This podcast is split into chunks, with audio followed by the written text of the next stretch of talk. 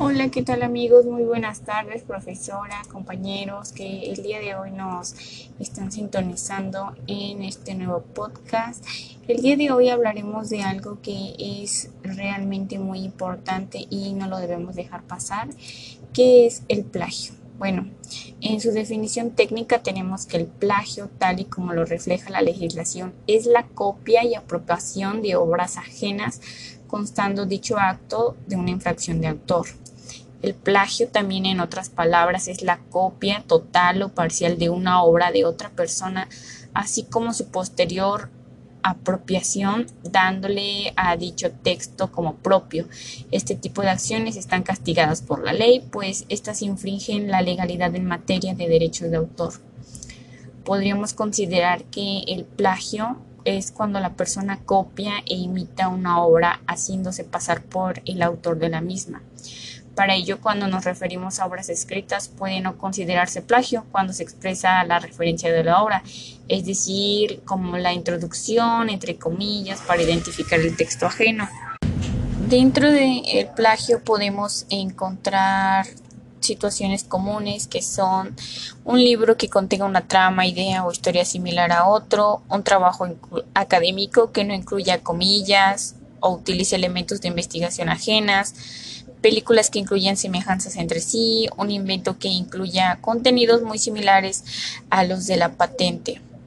Asimismo, para proteger a los autores del plagio, la ley establece que se denomina como propiedad intelectual.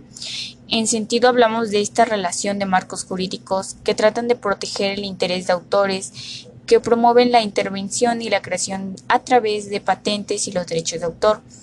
Dichas herramientas jurídicas permiten que una persona no pueda copiar o reproducir el contenido o una obra original del autor. De plagiar la obra, la justicia impone la obligación de indemnizar al autor por daños y perjuicios, imponiendo una sanción al autor del plagio.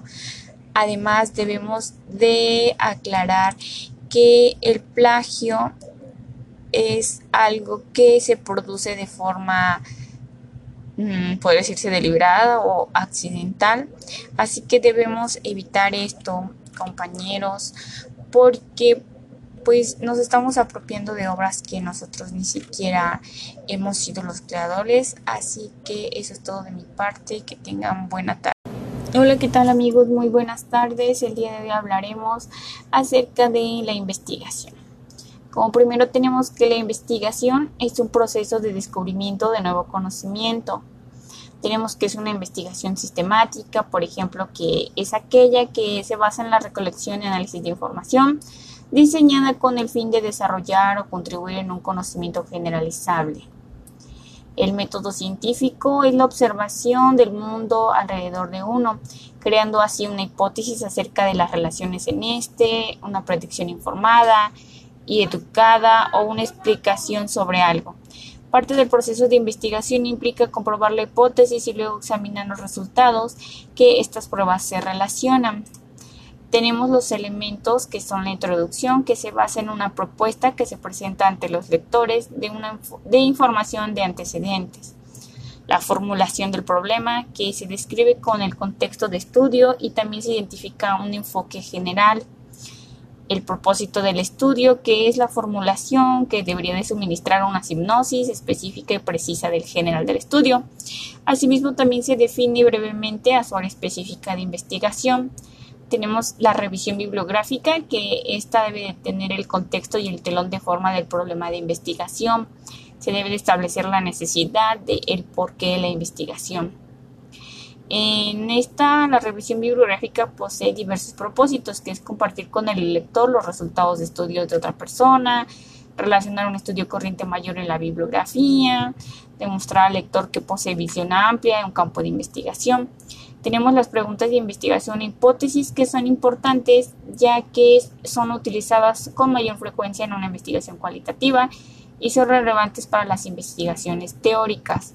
La hipótesis es dividida en cuatro, que es nula, nula, literaria, nula operacional, alternativa literaria y alternativa operacional.